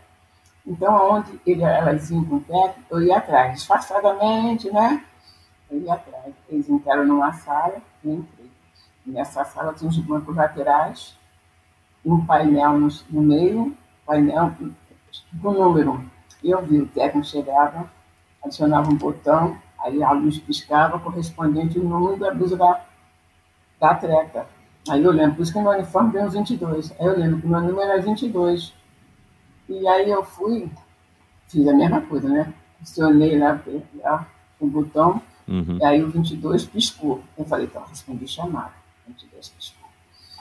Depois disso, veio um dirigente, perguntou, eu lembro que não tinha técnico, né? aí veio um dirigente e perguntando alguma coisa lá para os técnicos. Todos os técnicos falaram que não. Ele me perguntou, eu também falei que não. Até hoje eu não sei o que fui perguntado. Né? É, aí vamos, aí vamos para competir. O local uhum. que salvou, nós chamamos de leque, o lugar que faz essa altura. Aí uhum. divide os atletas, vai para no leque, o outro vai para o outro lado. Aí eu fui. E para ir para a final, eu também conheci mesmo. Para ir para a final, eu tinha anos 70. Eu falei, meu Deus, no Brasil tentei seis vezes, em 68 não consegui. Mas eu estava com tanta raiva que eu falei, eu vou conseguir em 70. Nem que eu me quebre toda, eu vou conseguir isso em 70. No momento ali da, do, do, do salto, a senhora estava com raiva. Exatamente. A tristeza ficou guardadinha ali e a senhora falou: agora eu vim aqui para isso, o é. estádio lotado, né? Ninguém ali torcendo pelo Brasil. É. é. Aí eu falei: eu vou fazer isso no setembro, eu vou para a final. Eu vou para a final, preocupada com esse Brasil que eu deixei lá, lá para trás, esse Brasil que estava aqui, ninguém me deu apoio. E aí eu, fui. aí eu fiz em setembro. Mas eu fiz em setembro, mas eu torci o pé. O que, que eu falo? A pessoa do ruim o bom também se machuca. Que aqui no Brasil é uma caixa de areia que eu caía, um buraco cheio de areia. E lá não, era num colchão. Entendeu? Diferente. Aí eu torci o pé. Aí quando eu torci o pé, eu falei que eu tinha que ir embora para ir para a final. Eu falei, como é que eu vou embora daqui para ir para a final? Como é que vai ser? Estádio lotado, eu rodei o estádio todinho, não vi uma bandeira do Brasil. E eu falei, como é que vai ser? Pé machucado, sem comer, como é que vai ser? Aí dentro do estádio tinha um restaurante, aí eu entrei. Aí eu apontei chuchu com camarão. Lembra que eu tinha cozinhense, aí eu dei os e levaram os tudo. Eu tava, fiquei devendo, paguei demais, não sei. Aí nisso a amiga Dina Cobian, com outra cubana, me viu montando. Aí eu falei que tinha acontecido. Uhum. Aí o médico de Cuba veio, fez uma botinha de esparadrapo no meu pé para ir para a final. Aí que eu voltei para ir para a final. Mas na final, eu estava saltando, né? Começou tudo novo, né? Saltando. Depois que eu tive 74, sabe o que, que me deu assim um frio, uma moleza? Eu falei, ah, não aguento mais. O psicológico foi embora. Eu falei, me chamava, eu ia para o salto, depois de 74, uhum. mas não tinha condição psicológica para saltar. Entendeu? Ali tinha acabado tudo. Aí eu fiz. E depois, até ali, em 74, eu estava em terceiro lugar. Porque a Rússia ficou em quarto, ela pulou uhum. sempre de, de segundo e terceiro. Eu pulei todos de primeira. Mas eu nem sabia que lugar que eu estava, chamado do Cobra de Nolé, eu estava indo para saltar, entendeu? Aí quando terminou, eu que eu fiquei em quarto lugar. Aí quando eu estava na Vila Olímpica, né, os atletas entraram no ônibus para a Vila Olímpica, a minha Vila Olímpica. Cheguei lá, uns os colegas lá do Brasil, os atletas, não sei qual modalidade. Como é que foi? Eu torci por você. Ah, vocês torceram. então não tinha nem televisão, não tinha nada. Torceram muito. Que lugar foi o quarto? Aí eu falei, quarto lugar. Como é que você uma dessa, ficar em quarto lugar? Ficar espantado assim comigo. Quarto lugar. O futebol foi eliminatório. Né? João Pessoa, Nelson Pessoa, Davi Pismon, né? pensou que era de ouro não conseguiu. O basquete estava dentro de um bicampeão mundial, não conseguiu medalha. Daí eu fiquei em quarto lugar. Não é possível, não é possível, não é possível. Aí eu falei, agora eu quero ir embora para o Brasil. Não, não vou esperar a Olimpíada terminar. Eu falei, quero ir embora, quero ir embora. E quando eu cheguei, os japoneses me perguntavam o que, que eu achava do Japão, né, das pessoas, se eu gostava do japonês. Eu falei, não, eu não gosto de vocês, porque vocês são maus. Eu conheço vocês através de filme e vocês estão sorrindo e metendo a faca no outro, sorrindo. Então, eu não gosto de japonês por causa disso. Aí, quando terminou a Olimpíada, me perguntaram. Eu falei: não, tá bom, vocês são sociais, vocês são um povo unido. Agora estou com outra impressão de vocês. Eu vou terminar a Olimpíada, entendeu? Aí eu me o futebol desclassificado, né? Quer dizer, eu fui com voleibol uhum. e retornei para o Brasil uh, com futebol. Aí quando chegou no Galeão, no Rio, aí Cordélia de Flores, aí queriam né, o carro do Corbandeiro ir passear, eu falei, eu não quero nada disso. Uhum. Não quero, precisei disso tudo antes. Ninguém me deu. Inclusive teve um técnico, não vou falar o nome, no dia do embarque, falou, minha filha, você vai, mas você sabe que você não vai para a final, né? Você não vai para a final tem, tem dois estádios, um na eliminatória, outro para a final. Você vai participar só desse eliminatório. Ele não sabe como me ajudou Ajudou muito. Isso. Ele não sabe como me ajudou falando isso. Então eu não ia conseguir. Eu adorei falar isso. É. Me ajudou muito quando eu não ia conseguir, entendeu?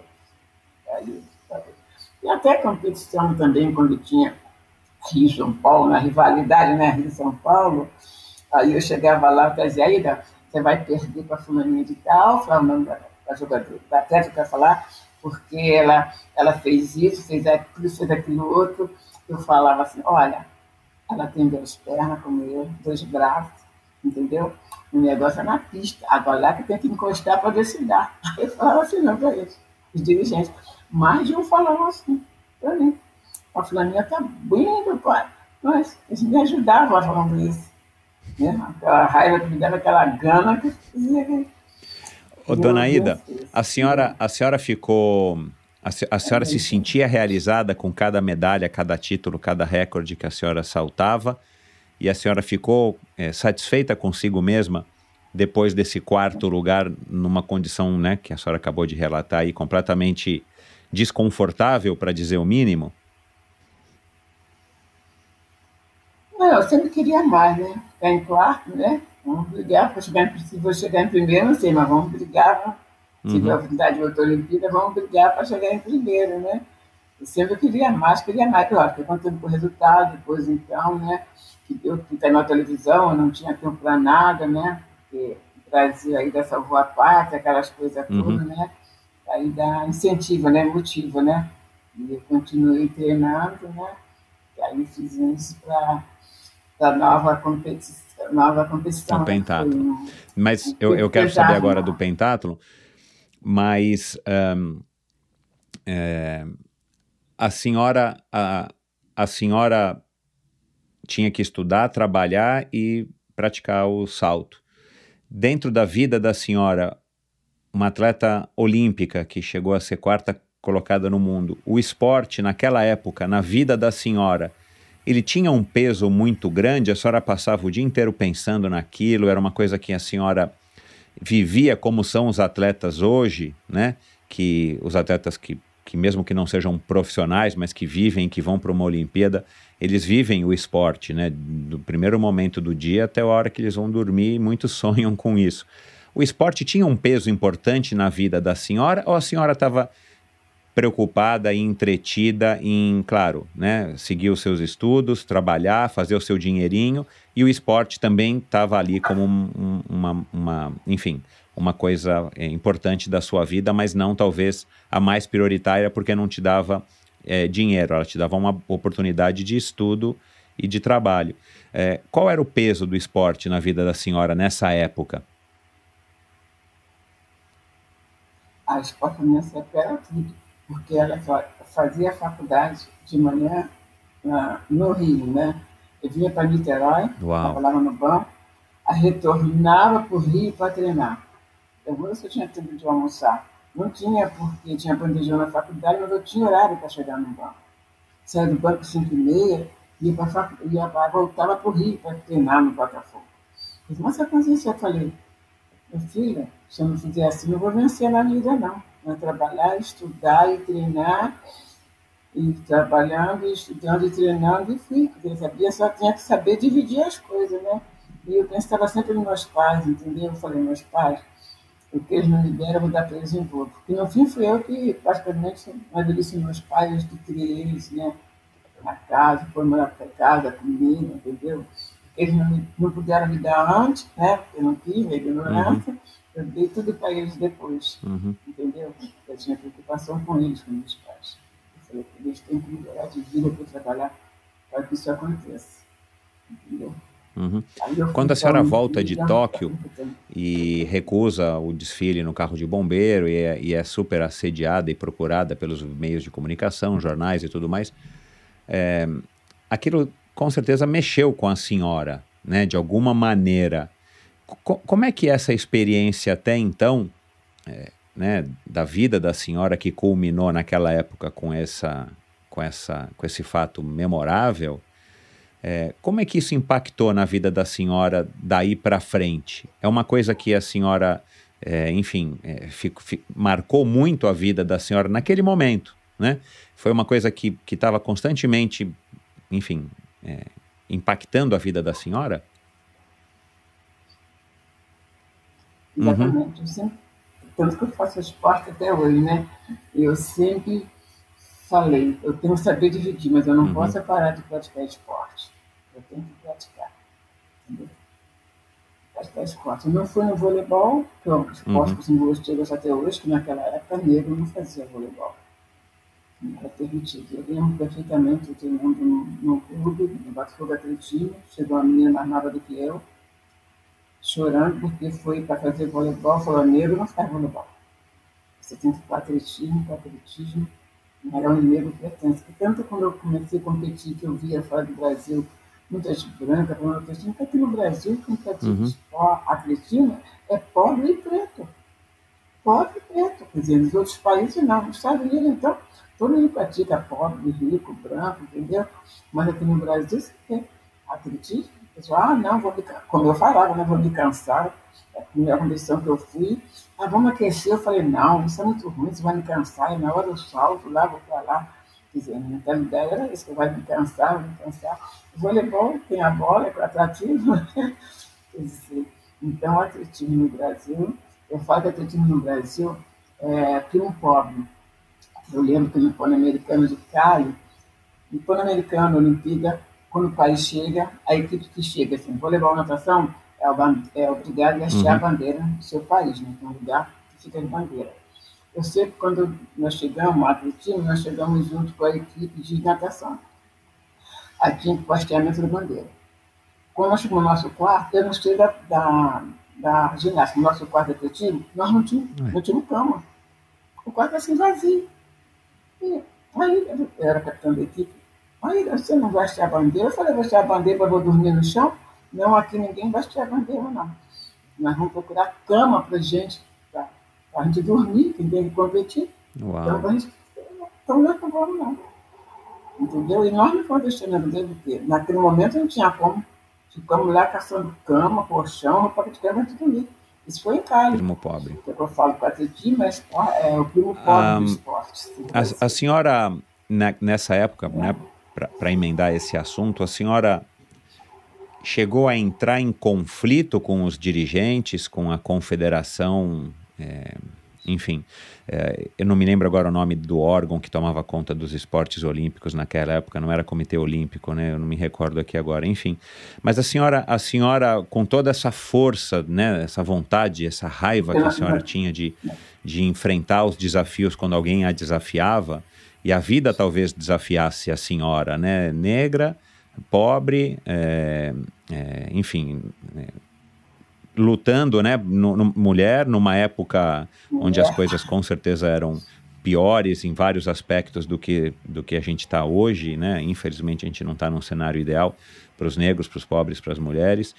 Mas a senhora chegou a enfrentar de alguma maneira, ter alguma história que a senhora se recorda que a senhora foi lá e protestou e, e bateu na porta lá do dirigente, do que provavelmente era um homem branco, com dinheiro e tudo mais, para protestar contra essas situações? Olha, um sul-americano do Peru, um colega meu passou mal, procurando um médico da delegação, ele estava uhum. na ruína dos Incas, passando com a família. Aí de lá, eles pediram uma carta para Brasília, eu não lembro que era, que era a educação, eles uma carta para Brasília, com o meu de Niterói, entendeu? Falando, relatando o que tinha acontecido. Aí passou um tempo, eu disse na faculdade, esse médico chegou para mim e falou assim, aí, assina esse papel. Eu falei, assinar em branco? Escrevi minha assinatura, toma, olha aqui meu, meu livro. Ele falou, então foi você? Eu falei, o quê? Ele falou, ah, foi você que, que, por causa de você eu não vou viajar mais, né? Fui cortada da delegação, porque aconteceu no Peru. Eu falei, ah, ainda bem, né? Que, que, que ouvi isso, ainda bem. Isso foi no Sul-Americano. E no, na, em Monique, em 72, eu tinha feito índice, eu estava convocada, era capitã da delegação. Aí no programa, não sei se eu falar, se era tua Flávio Cavalcante. Fui no programa, nem foi no programa dele, foi no programa dele. Eu sei que cheguei lá, eu não falei, ele que perguntava. É verdade que no Japão aconteceu isso assim com você? É. Ele perguntou, eu falei, é.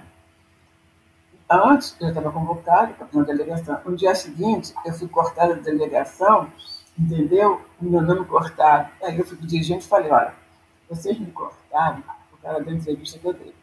Mas se eu tiver que voltar, eu vou dar a entrevista novamente. Você pode me cortar, entendeu? Eu não vou viajar. Agora você me falar a verdade. Então eu sei que os dirigentes, eles me engoliam, mas se gostassem de mim, não quando eu dar entrevista, eles sabiam, ele falava, ainda o que você vai falar? Eu vou falar a verdade. Eu vou falar a verdade. Eu falava para meus colegas, minha vida é um esporte individual, gente. Então, o dirigente para viajar precisa da gente. A gente tem que fazer uhum. isso. E melhorar o seu resultado. Entendeu? E é você. Eu lembro também, um estudo americano no Equador, era assim, banana assada no café, banana cozida no almoço, banana assada na janta. Eu falei, gente, isso não está certo, isso não está certo. Os dirigentes que era atrevido, isso não está certo. O dirigente no hotel lá, eu falei, gente, nós almoçamos banana, mas nós não vamos jantar banana, não. Vocês me acompanham, vamos lá no hotel onde estão os dirigentes. Aí fomos para lá. E que bom, vocês estão aqui me visitando. Falei, nós vamos comer, vamos com fome. Nós vamos competir, nós temos que alimentar bem. E não é banana de manhã, à tarde, de noite, nós temos nós jantamos. E dali para frente, a nossa alimentação foi outra melhor. E eu falava, gente, quando eu estava cansada do atletismo, eu falei, gente, atletismo, esporte individual, vocês têm que ver que é melhor que a equipe. E tudo vai melhorar. Vai melhorar seu resultado, você vai ficar feliz e o Brasil fica agradecido com você, com a de pé. Tem, que fazer isso. E eu sempre fiz. Quando eu dei convite que eu ia casar. Ah, que pena, você vai parar, você vai casar como atleta, como amiga. Até tinha uma colega, outra assim, que namorava, fazia questão do namorado, namorada, e pedir conselho, eles falavam sempre assim, Uhum. Mas tem que ser assim, espaço uhum. individual, depende da gente. Essa, gente essa Olimpíada, o quarto lugar na Olimpíada ainda de, de 64, deu para a senhora algum, algum dinheiro de alguma maneira, nem que se fosse indiretamente? Dinheiro não. Não, não, deu, não deu dinheiro. O que deu foi, como eu falei, né? Uhum. Adquirir bolsa de estudo, né? Para me estudar, para me crescer, para melhorar. Porque e depois que eu vim até de Tóquio, aliás, alguém me ofereceu os empregos assim, né? Como que eu disse assim? Ah, vai trabalhar assim, né? A pessoa sai daqui, uhum. você vai embora. Eu pedi umas coisas assim. Eu falei, não, eu quero estudar, eu quero ter emprego através do meu esforço. Não quero nada assim, de graça, não. Você não quer trabalhar na CBD, que naquela época não existia, tinha federação de esporte, uhum. mas não existia a confederação. Então, de ah, isso mesmo, é, isso aí, é. Entendeu? Aí eu fui convidada, eu falei, não. Muito, eu não falei que não, eu falei que muito obrigado, não está na hora. Quero estudar primeiro, só uhum. falava assim. Bom, com, quando que surge a oportunidade, quando que a senhora então consegue se classificar para a segunda Olimpíada da senhora, no ano de 68, no pentátulo? Que aí muda completamente, quer dizer, né, é uma mudança radical de quem está só saltando vai fazer agora o pentátulo, né? Mas antes de 68, no Pan-Americano uhum. de Winnipeg, no Canadá, Isso, eu fiz é. o pentátulo. Mas como que eu fiz, mas como que eu fiz o pentáculo? Eu fui lá para ver falta altura. Aí o dirigente falou assim, ele quer fazer o pentáculo? Eu falei, quer. Aí eu lembro que a menina da Venezuela, a Venezuela falou assim para mim, Aida, você praticou no seu país? Eu falei, não. Eu pratico em sete altura, quero fazer pentáculo. Oferecido, eu vou fazer pentáculo. Você tem que voltar para o Brasil, praticar para depois fazer pentáculo. Eu falei, não, mesmo, eu vou fazer pentáculo. Aí cantava na última prova, que agora não tem para a última prova, agora não, bastante, é 800 metros. Naquela época a última uhum. prova era 200 metros. Quais eram as então, modalidades que eu fiquei confuso aqui? Eu fiz, eu fiz pentatlo e epitáculo, né? Pentatlo são cinco, epitáculo uhum. são sete. No pentatlo, primeira prova é centro de barreira, arremesso uhum. de peso, salto de distância, uhum. num dia. Né? Aí no outro dia é salto de uma altura de 200 metros. 200 uhum. metros fechava, era a última prova. A gente chamava assim, é, a gente é. chamava de prova combinadas, né? Era o pentado. Aí eu fiz o pentado, aí, como eu estava falando, no, a última prova uhum. do pentado era 200 metros. Quando eu fui caminhando, né, passada de bloco, o gente falou assim, ainda, se você fizer um bom resultado nesse pentado, vai ganhar medalha de bronze. Eu falei, idade boa, ele a altura. A ciclana também foi no Pan-Americano, né? Ela saltou tudo, saltou tentado. A altura não sei naquele lugar que eu fiquei. Mas eu gostava de tentar, foi muito divertida essa escola. Aí eu fiz e fiquei em, terceiro Legal. lugar. Aí a senhora teve uniforme, tinha, a senhora teve lugar. estrutura a partir do que houve em Tóquio. Ah, teve, teve estrutura, teve estrutura. Só que além do pentatlo, não, a Lívia não. Aí foi já em Cali. Em Cali, em, em 71, que além do pentato, de gente que queria dar assistência de barreira. Eu falei, gente, a prova de um detesto. Eu olhava assim, a barreira crescia. Eu sei que no pentato tem essa prova. Mas ele disse, salto em altura, ah, mas você tem que fazer, eu falei, mas quer fazer por quê? Ah, porque esse dirigente quer, outro dirigente quer, era tudo militar. Uhum. E eles querem, tá. Aí no dia da prova do centro de barreira, eu fui treinar. Eu tinha que trabalhar que comia, dormir e treinar, né? Aí fui treinar. Quando eles vieram buscar para me competir de barreira, eu estava chegando de treino. Eu falei, é, eu fui treinar, gente. No Brasil eu não tenho tempo de treinar como eu tenho aqui. É, claro. Né? Vou fazer o tentáculo, então eu tenho que fazer. Aí, aí eu fui para o estádio, chegou lá, estava lá, lá escrito dos Santos, Barreira, Raia 3, eu estou lá sentado. Né? A barreira não estava vazia lá. Eles me pesquisaram. Aí eu, eu disse, um jornalista, aí, olha, Barreira, não está vendo aqui sentado aqui, como é que eu estou lá? Eu estou aqui, vou fazer o pentatlo. Aí o dirigente falou assim, você não quis fazer barreira, você não vai ganhar medalha nenhuma. quem tinha a medalha clandestina já ganhou, foi a Silvina Nelson Prudência. Você não ganha medalha nenhuma, não, então, você vai fazer pentado? Eu falei, não, eu quero fazer pentado. Para você ter um dirigente. Ele não sabe para me deu força, né?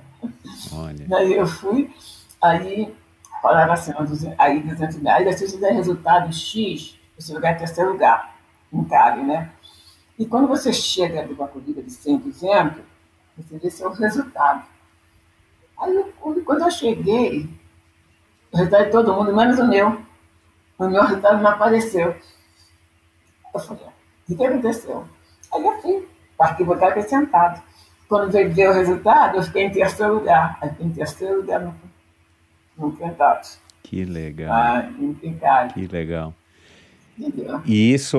E, e, e, tanto, tanto em Tóquio quanto nessa experiência de Cali, que a senhora já citou algumas vezes, e mesmo na, nos Jogos eh, de 68 no pentatlo, que a senhora foi vigésima colocada, esses dirigentes, essas pessoas, a senhora não precisa citar nomes, né? Ou mesmo outras pessoas que por algum motivo desacreditaram da senhora e sem querer estavam é, é, estimulando a senhora, né, com essas negativas e com essas, com essas mensagens ruins que estavam passando, essas pessoas, em algum momento, alguma delas, pelo menos, é, reconheceu e, e, e, e, acabou mordendo a língua, né, também como se diz, e depois veio elogiar a senhora e tudo mais?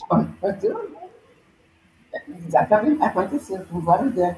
No Pentato, então, no, no, no, no México, eu estava treinando, não tinha técnica, né? no México tínhamos quatro mulheres de delegação, na Olimpíadas do México. Era uhum. eu, um pentato, Maria Consuelo Cipriano, um salto altura, a Irenice Rodrigues, ah, ela conseguiu. centro, e a, e a Lúcia Faria, no hipismo. Nós éramos quatro. Uhum. Entendeu? Ela no hipismo e nós no atletismo. E eu no pentato, vamos treinar, né? Elas acabavam de treinar, como eu tinha tentado, eu estava treinando até mais tarde, estava treinando. Aí quando eu acabei de treinar, chegou um jornalista e falou assim, ainda passa uma barreira para eu tirar uma foto. Eu falei para o técnico. E eu tô fria, eu parei, eu tenho que me aquecer. Mulher não tem distensão. Aí quando eu fui na primeira barreira, eu caí. Estourei. Hum. Joelho. Hum. Aí me pegou no colo, me botou no carro, falando, não falar nunca com ninguém. Me botou no carro, levou para a Olímpica, lá para a Olímpica, me botou no quarto. Aí o médico veio e falou, ó, impressão dela já era. Aí fui para o hospital dentro da Via Olímpica, agora você quer ardóide, foi botar um barro na minha, no meu joelho. Eu falei, eu vou competir, você não pode competir. Eu vou competir, você não pode. Eu falei, eu vou competir. Então, assinei um termo de responsabilidade. Eu assinei esse termo que a primeira prova era a barreira, né? Sem barreira. Aí quando eu cheguei para aquecer, aí veio o médico de um lado e disse, gente, se você se aquecer, você vai cair na mesma hora se aquecer. Você vai passar sem. Então, cada prova que eu fazia, eu tenho um reporte de jornal, cada prova que eu fazia, o médico estava do meu lado. Terminava cinco barreiras, o médico estava do meu lado. Já ia para lá botar argila. Então, cada prova que eu fazia, entendeu? O médico estava do meu lado. Aí eu fiquei em vigésimo lugar, depois eu dizia que eu ainda bati o recorde sul-americano os resultados meus foram horríveis, horríveis, difícil, uhum. entendeu? Mas eu falei, ó, quatro anos, anos, estudando, trabalhando, não vou competir. É, claro, competir, é. É o momento da senhora, né? Assim, né? E essa segunda Olimpíada é, no México foi bem mais prazerosa, né? Mais fácil de entender a língua, a senhora já estava mais ah, experiente, a senhora já estava numa outra modalidade com outras uhum. mulheres. É, enfim, foi um contexto completamente diferente de Tóquio. diferente de uma maneira. Não sei se vocês sabem, em 68, entendeu? O mundo todo, os estudantes estavam em guerra. Então, o ano que nunca acabou, 68. né? Teve protesto lembro, nos Jogos Olímpicos, é. É, eu lembro, é, é, eu, eu, lembro que, que, eu vim do treinamento no Maracanã para ir para Niterói, tive que largar no Largo da Carioca, e aquelas polícias botando né, bomba em cima da gente, uhum. para a gente chegar para pegar a barca, um desespero. Nesse mesmo, esse mesmo ano teve universitário, eu fui na Bahia, em 68. Então, buscando os alunos cheios, os colegas, né, universitários, sobe na, na mesa, não deixa a gente comer. E quando chegou lá, nós, lá, nós não podíamos sair dentro da Olímpica, entendeu? Aí eu tive que sair um técnico, ele pediu para ir na, no aeroporto. Chegou lá um tiroteio, tinham que dormir atrás do balcão do aeroporto. Uhum. No México. Mas foi essa outra confusão uhum. toda, entendeu? Que houve em 68. É, foi um ano. o mundo todo, quer dizer, eu sofri isso no Rio, sofri na Bahia e sofri no México. Eu falei, a 72 talvez fosse melhor, não me deixaram ir, né? Ah, não, não deixaram a senhora aí? Não fui. É, porque me cortaram. Ah, tá. eu, eu, fiz o índice, ah. já estava escrita, como é, uhum. né? Depois me tiraram. Uhum. Talvez. Não, mas lá também teve aquele negócio de judeu, né? Lembra? Uhum. Que, negócio de judeu que estava matar. Isso, atentado, é. Dona Ida, o que, que, o que, que a senhora acha, né? Agora fica talvez bem mais, bem mais fácil olhando aí para todos esses anos e todas essas conquistas. O, o que, que a senhora tinha que fazia, né, e que fez com que a senhora se diferenciasse, não somente das, das outras mulheres aqui no Brasil, as atletas que competiam com a, com a senhora, mas também no mundo é, ao ponto de ter resultados tão expressivos como esse bronze né, em Cali, o, o, o quarto lugar óbvio na Olimpíada é, de 64. O que, que a senhora tinha que, que, que talvez desse essa, essa grande diferença para é, grande parte das outras competidoras? Eu acho que eu tinha só habilidade, eu acho, né? Eu digo, é, habilidade, só pode ser. Né? Não tem outra coisa. Porque da minha família ninguém praticava esporte, nunca praticou, ninguém, né? E eu fui, né? E quando lá meus filhos, eu fiz questão de praticar, eu sou técnica de natação. Então, meus filhos com quatro anos de natação. Ah, não quer natação? Então vai para o vôlei. Não quero vôlei, vai fazer judô, vai judô. Mamãe, eu não quero isso. Vai tendo outro, meu filho. Talvez você goste de outro esporte. Vamos para fazer outro esporte. E eu não só levava meus filhos, os filhos de vizinho, tratava os filhos de vizinho para levar junto, para praticar esporte, entendeu? Os pais não estavam nem aí, eu que matriculava, eu que levava. Entendeu? E o que, que motivou a senhora a ter uma carreira tão uma carreira tão é, vitoriosa, tão extensa e, e, e, prolífica no esporte, até o momento em que a senhora deixou de fazer o esporte competitivamente. O que, que motivava a senhora? Era um, poder dar uma vida melhor para sua própria família depois do casamento? Era poder dar uma vida melhor para os seus pais? Uhum. exatamente. E com certeza valeu exatamente. a pena, né? tudo isso. tudo isso que para melhorar. Ah, valeu. Valeu, tá valendo. Bom, caminhando já mais para o final aqui da, da, da, nossa, da nossa conversa, dona Ida. A, a Valesca, né, a Valesquinha, ganhou, é, ganhou ouro em Pequim, no vôlei. Ela foi quarta colocada em Atenas, né, em 2004. Eu imagino que é. é, para um pai isso já é uma emoção enorme, né?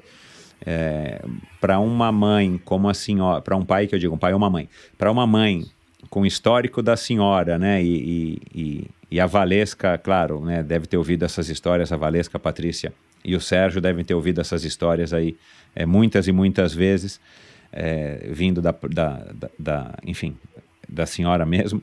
É, eu imagino que deve ter, sido uma, deve, deva ter sido uma emoção muito grande ter uma filha como a Valesca, a Valesquinha ainda joga, né? É, tão, tão, enfim, tão boa, com tanto destaque, claro, com uma medalha olímpica, né? Como é que a senhora, como é que a senhora reagiu a essa carreira dela, principalmente esse quarto lugar e depois o oitavo, enfim, o, o ouro na Olimpíada seguinte? Ah, fiquei contente com toda mãe, né? Mas quando chegou em quarto lugar, eu falei, olha, eles estão empatados. O quarto lugar, o quarto lugar, tudo igual, tudo quarto lugar. Aí depois quando ela tirou o primeiro lugar, né? Eu quase em primeiro, eu falei, ah, felicito, né? Tirou lugar, sua mãe está contente. Mas eu sou uma idosa, seu esporte é coletivo. A senhora teve em Atenas ou em, em Pequim para acompanhar? Não? Não, não, não tive não. Inclusive, foi uma época minha filha que mora nos Estados Unidos, ganhou um neném, eu estava lá, né? Nos Estados Unidos, tem que alguém não tem a licença maternidade, uhum. nada, ele estava lá nos Estados Unidos. ela veio, depois ela foi lá no meu encontro lá. O neto da senhora nasceu lá, filho da Patrícia? Não, porque eu arranjei para de estudo para mais de 10 garotos ah. estudar nos Estados Unidos. Na época eu arranjei a Valesca, tinha uhum. 17 anos, eu mandei a documentação dela, ela não quis ir, nem o técnico quis. Mas depois eu arranjei para outras. Aí a Patrícia, com 16 anos, ela tinha assalto, né? Foi assaltada, estando vestibular, sendo assaltada é. na rua, com ninguém do colégio, quando ia treinar. Aí um ex-aluno meu da Gama Filho, ele perdeu os pais, foi lá para casa. E depois, agora, ele ficava nos Estados Unidos. Ele me liga e fala, professora, a senhora não tem ninguém aí, sua filha foi para voleibol, aqui no Havaí, eu já conheci o Havaí. Eu falei, não. Aí a Patrícia ouviu, tá no vivo a voz. Ah, mãe, tem sim, eu vou. Eu você não vai, você está falando inglês, você não vai, Patrícia. Eu vou, você não vai. Bom, então tá, você vai. Aí ela uhum. foi para Havaí. Depois eu, eu fui para jogar voleibol master na Las Vegas. De Las Vegas eu fui até o Havaí, né? Já conhecia, toda vez de férias. Eu falei, Patrícia, mamãe arranha para você em Miami, Chicago, Nova York. Havaí é muito longe, mamãe. E ela falou assim, ah, mamãe, se for para essa cidade de Chicago, Miami, tem muito brasileiro. Eu não vou aprender a falar inglês. Aí eu tinha, eu tinha já com uma menina que eu arranjei, já estava já em Oklahoma. Né? A, a Bárbara estava eu estou até terminando a faculdade de Oklahoma. Falei, tá, pastor, então vai para Oklahoma. Aí ela foi para Oklahoma, né? Fez a primeira faculdade, ela, ela começou direito, ela não quis direito de educação física, fez educação física, escolhe o que você quer, Patrícia. Não? Aí fez marketing, marketing há 25 anos atrás, isso, eu falei, Patrícia, voltar para o Brasil, não arranjar emprego, disso aqui não tem. Aí quando terminou, fiz a, fiz a pós, aí comecei, ah, mamãe, eu quero fazer contabilidade. Ah, eu não tinha dinheiro para dar a faculdade, não. Aí ela estava para a faculdade, estava isenta de algumas uhum. matérias, né? E eu, mamãe, batendo casa e comida, e ela fez contabilidade, uhum. né? Está lá 26 anos, casou com um colega da faculdade, entendeu? Tem três filhos, mais velha com 13 anos, e está lá nos Estados Unidos. Muitas garotas que eu arranjei voltaram para o Brasil, umas casaram com americanos, casaram com venezuelana, a Patrícia casou com boliviana, uhum. entendeu? Arranjei para Bélgica. Esses jogos que eu vou de master, as pessoas pedem, entendeu? Ah, para jogar voleibol, tem que ter até 19 anos uhum. e segundo grau. Se não souber falar inglês, não tem problema. Primeiro seis meses lá só para estudar inglês, depois escolhe uhum. a faculdade que quer fazer. Então, receba mais de 10 Entendeu? Que bacana. Qual, qual, deles que parece mais com a senhora? Qual dos, dos é. três? Todo mundo fala que a vai ser mais comigo assim, na modalidade, porque todos que fizeram esporte. O, o ele conseguiu a seleção carioca. A Patrícia conseguiu a seleção carioca. A Patrícia, então, é que mais reclamava. Mas, mas de qual modalidade, desculpa? Ah, de vôlei. Voleibol. Ah, que legal. Voleibol. Voleibol, todos três voleibol. E aí a Patrícia é mais que mais reclamava, entendeu? Mamãe, eu tô com dor na perna, dor no olho, papai, você é preguiçosa, Patrícia. Porque era assim. E a, o Valesca foi seleção pegou a seleção, né, digamos assim, a carioca, né? Aí o que, que eu fazia? Antes de comer frio, para treinar, eu fazia dar uma base uhum. para ela. Entendeu? Tendo jogador que falava, ainda quando pegando vinha para viajar, para isso que tinha melhor preparo físico. Eu falei, eu preparei antes. Mas não está só assim, está me afirmado, até onde pode ir. Entendeu? Mas todos os três pegaram e todos teve natação também, o esporte mais completo, né? Por isso, eles fizeram natação primeiro, com quatro anos para natação. Depois, na natação, já estava matriculando, porque eu e o trabalhando fora, ficava em casa com empregada, quer dizer, então, não podia ficar solos, não, tinha que dar atividade. Ô, Danaída, a senhora tem quatro netos já, né? Eles. Qual é a idade do menor e do maior? É o maior, os dois maiores, né, do meu filho aqui tem 13 anos e da Patrícia nos Estados Unidos tem 13 anos. E o menor tem 8 anos, que é da Patrícia uhum. tem três filhos. Eles, eles, eles já têm essa noção da, do histórico da senhora ou para eles é só a Valesca? Uhum. Não, eles, eles têm noção, porque a mãe dele obriga eles a acompanhar, de me ver, e ela pede, né, em 2019 eles vieram, uhum. eles vieram ao Brasil, né? As crianças não conheciam o Brasil, vieram ao Brasil, adorou o Brasil. E lá também, isso por quatro anos, eu ia lá, tem natação, vontade de fazer natação. Fiz natação, fizemos basquete, mas lá é mais futebol, desde 4, 5 anos Entendi. de futebol. Então todos os três jogam futebol. Que legal. A menina, a menina também faz futebol, né? Faz futebol. A menina fez balé, fez sapateado, ela também está no futebol. E, e ela mora uhum. em Roma e vão jogar em Chicago, vão jogar em Las Vegas, vão jogar em, em, em várias cidades lá, eles saem para jogar 16 horas de voo, de carro, aliás, 14 horas, vão. E quando eu vou para os Estados Unidos jogar voleibol em Las Vegas, outra cidade, a Patrícia vai e, e leva as crianças. Né? Eu lembro que ela, de lá para Las Vegas, são 22 horas. Ela sai, pernoita no, no Novo México, depois vão será que algum Será que algum deles leva jeito para o salto em altura? A menina dela do meio, ah, é? ela, ela é veloz uhum. e é explosiva. É. É, tem que dizer lá na escola dela, né? De quem que ela é neta, né? Para as pessoas se Exatamente. animarem, porque com certeza tem um fator aí genético que eu acredito que seja, que seja, enfim, é, que não se deva, é, que não deva ser desprezado, né? Porque é, com, com a avó que eles têm, é, é genética, a Valesca fez uma operação do joelho, foi agora hum. novamente, lá 18 anos atrás, e aí o médico falou, o Bernardinho, ó, a Valesca acabou com o voleibol. Uhum. Oito anos atrás ou mais. A operação dela, eu palavra, pá, pá, pá, botei parafuso, vou botar. E ela, nessa época, era sargenta uhum. do Exército uhum. também.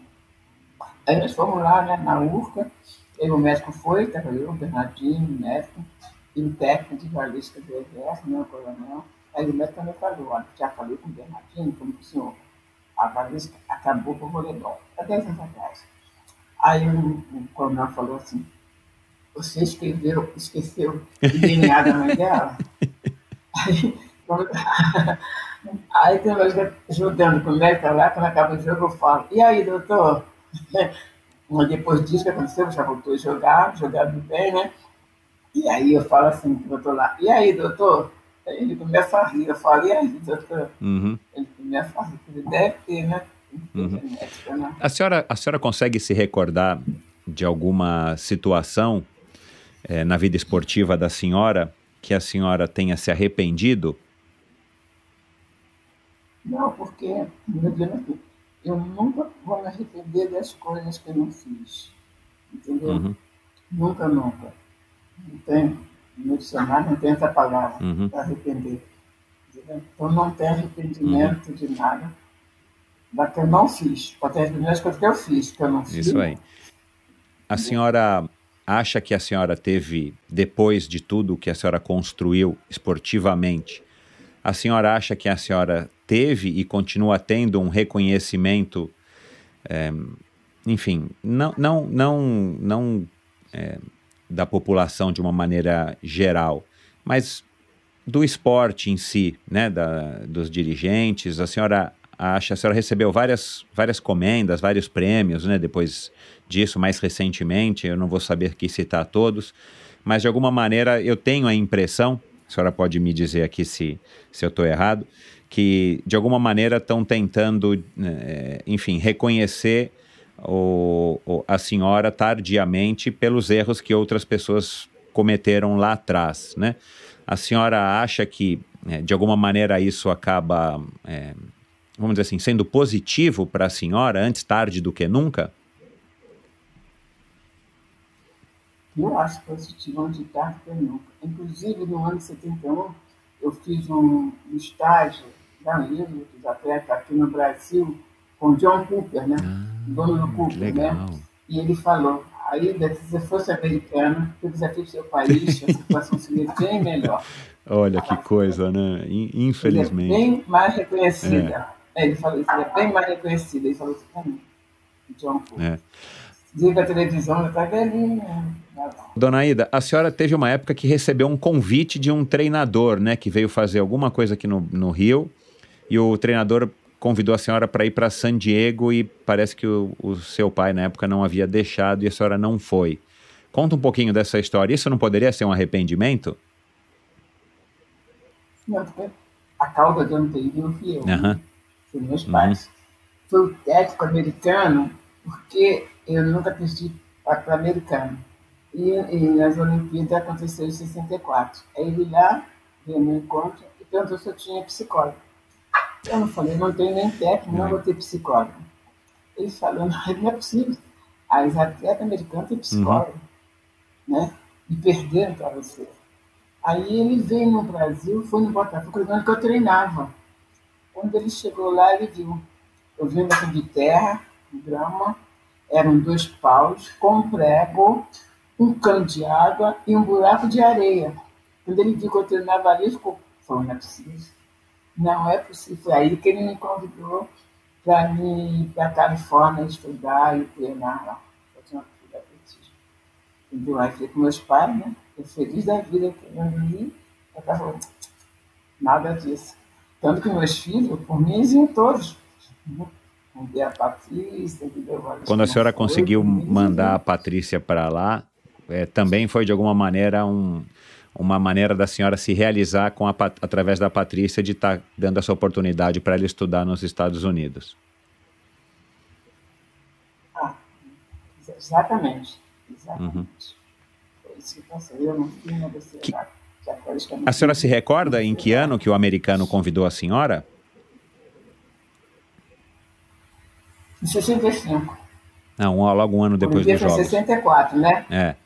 Depois, é, a senhora tinha a essa altura 28 anos de idade, né? A senhora não era uma menina, mas naquela época para o esporte ainda era uma é. idade que, que dava para render, tanto é que a senhora rendeu por muitos anos ainda, né?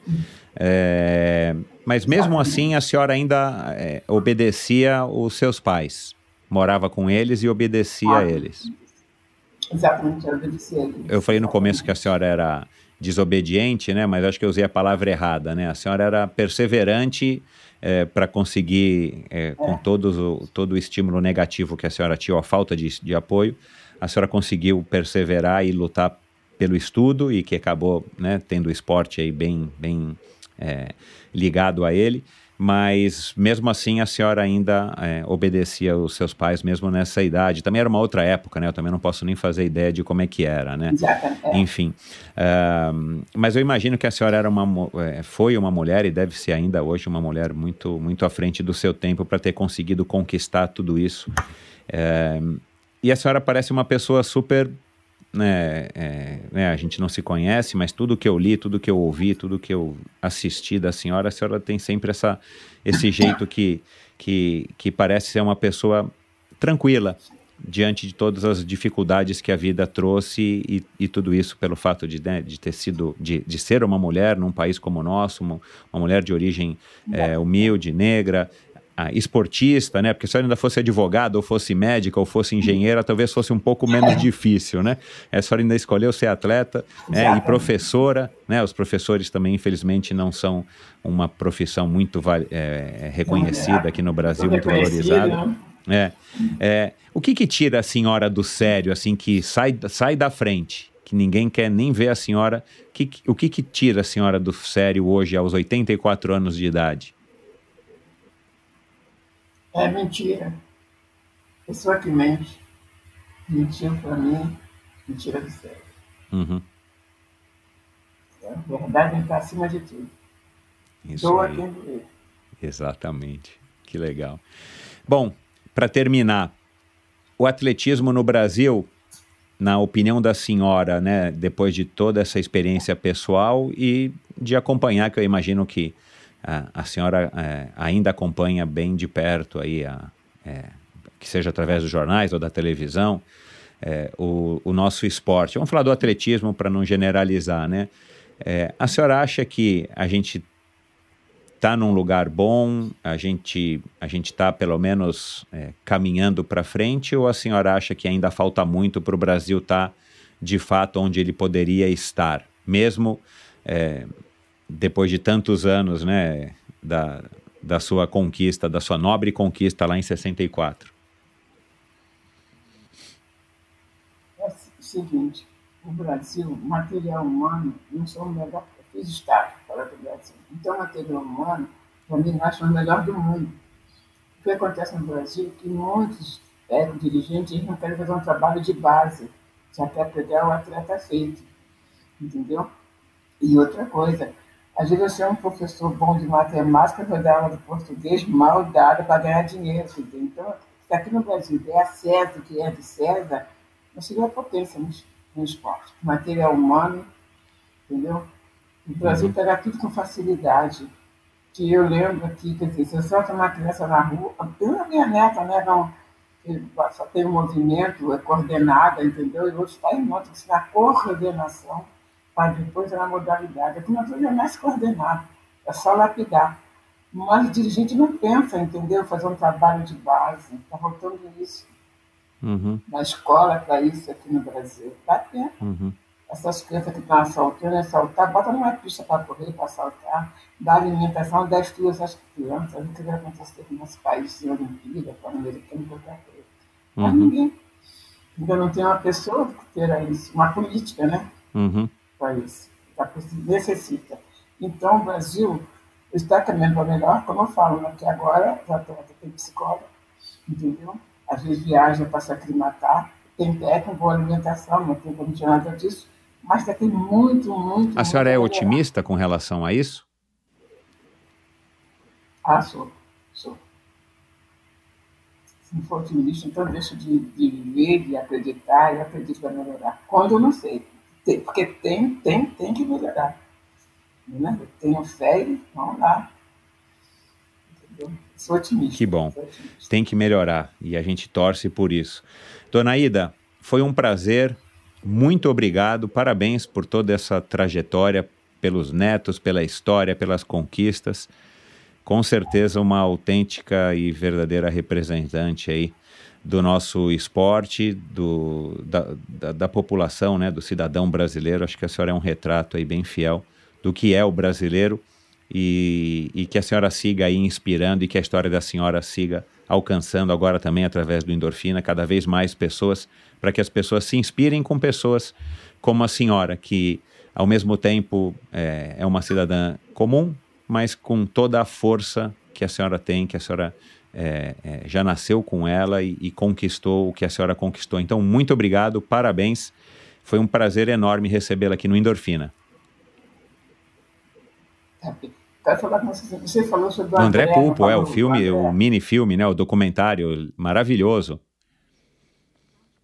Seguinte, fora da, entrevista, eu, André, eu fui com ele, né, no, Japão, fizemos então. aquele tudo. E na Olimpíada de Tóquio tinha o Katayama, entendeu? Que era o rapaz que ficava com a delegação do Brasil. Quando ele uhum. me via sozinho, quando ele me via sozinho, às vezes ficava dando bicicleta comigo na Vila Olímpica. Então, quando nós fomos fazer essa filmagem, o André foi à procura do Katayama. Procurou, procurou. Ah. Mas da história falou que ele já morreu. Uhum. Aconte 2019, eu recebi uma carta. Não, antes assim, veio um japonês aqui no Brasil. Eu estava jogando voleibol. E tem uma colega minha que é japonesa, que bate voleibol com master. E ela é cicerone dos do japoneses.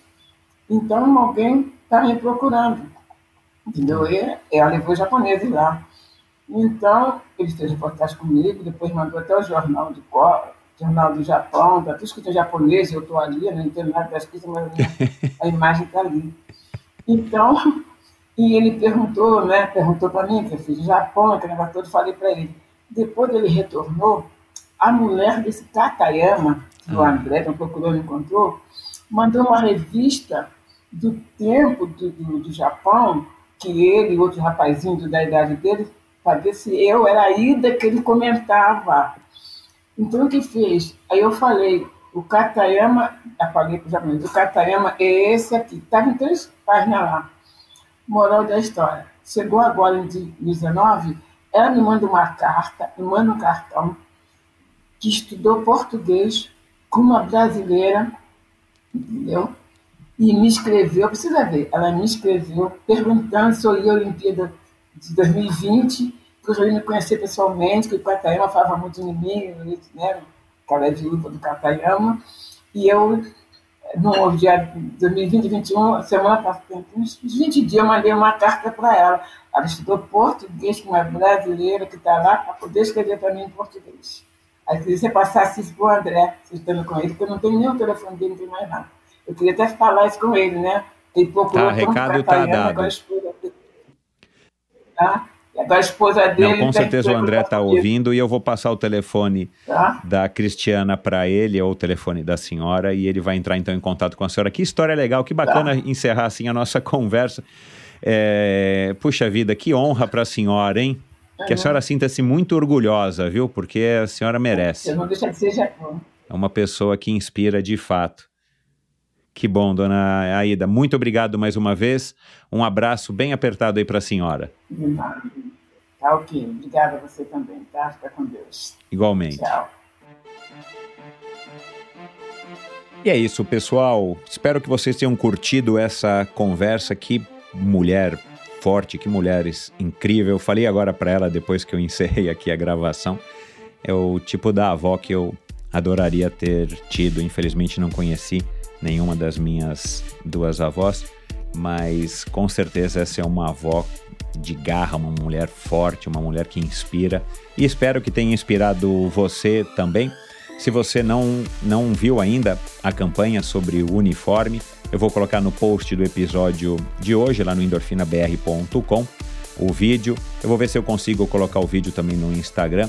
Dá uma olhadinha lá, um, um, uma campanha da Centauro espetacular. Foi por aí que eu conheci a, a dona Ida. Infelizmente eu não a conhecia antes, confesso, mas fiquei fascinado e graças a Monique, a Monique Azevedo, que em breve vai estar aqui no Endorfina Podcast, que me mandou o vídeo e falou: Puxa, grava com ela, ela é incrível e tal e de fato acabou dando certo. Eu consegui o contato dela através do Ricardo Vidal, que é o, o cara que tomava conta do, do Instituto do, jo, do Joaquim Cruz. E acompanhe os outros episódios desse especial. Não percam esse especial aí, muito especial para mim, muito especial. Num momento aí de Jogos Olímpicos, eu acho que é, nada mais justo da minha parte, do Endorfina, do que prestar uma homenagem a esses atletas que, que fizeram história nos Jogos Olímpicos. Então, muito obrigado, esses atletas brasileiros, né? Muito obrigado aí pela sua audiência. É, entrem em contato, Dona Ida agora tem um WhatsApp, entrem em contato com ela, repostem, marquem ela. É, vamos lá dar uma exposição maior ainda do que a exposição que ela está tendo. Eu vou colocar todos os links no post do episódio de hoje, como de praxe, lá no endorfinabr.com. Lá também você encontra a, maneira de estar tá apoiando financeiramente esse projeto. Se você acha que vale a pena, sua ajuda financeira é muito bem-vinda. Lá também você encontra, é, enfim, você vai ver lá como é que faz para se inscrever no newsletter. É bem simples, põe seu nome, seu e-mail e toda sexta-feira você vai receber um newsletter bem curtinho, um e-mail que se chama Sua Dose Extra de Inspiração, onde eu compartilho é, ideias e, e, dicas, enfim, informações que eu acho que merecem ser compartilhadas. É, toda sexta-feira está no seu e-mail. E é isso, pessoal. Enviem suas, suas mensagens, seus comentários no meu perfil no Instagram, que é a maneira mais fácil e prática de vocês se comunicarem comigo, Endorfina BR. É, o perfil no Instagram. E é isso. Espero que vocês tenham curtido esse especial é, Atletas Olímpicos do Brasil. E até o próximo episódio. Não se esqueçam de conferir os outros episódios desse especial. E valeu, pessoal. Um abração, até a próxima. Esse episódio foi um oferecimento da Bovem Energia. Bovem, há uma década fornecendo energia e gerando resultados para consumidores no mercado livre. Quer ser livre? Fale com a Bovem. Energia que inspira. Saiba mais em bovem.com.br e através do perfil no Instagram Bovem Energia. Esse e todos os episódios do Endorfina Podcast são editados pela produtora Pulsante. Obrigado por ouvir esse episódio do Endorfina. Acesse o endorfinabr.com Vá no post do episódio de hoje para conhecer um pouco mais sobre o meu convidado e alguns assuntos abordados em nossa conversa. Lá você ainda encontra todos os episódios do Endorfina. Siga o Endorfina BR no Instagram e confira imagens inéditas e inusitadas dos meus convidados. Participe enviando comentários e sugestões. Se você curtiu, colabore assinando o Endorfina no seu agregador de podcasts preferido e compartilhando com seus amigos.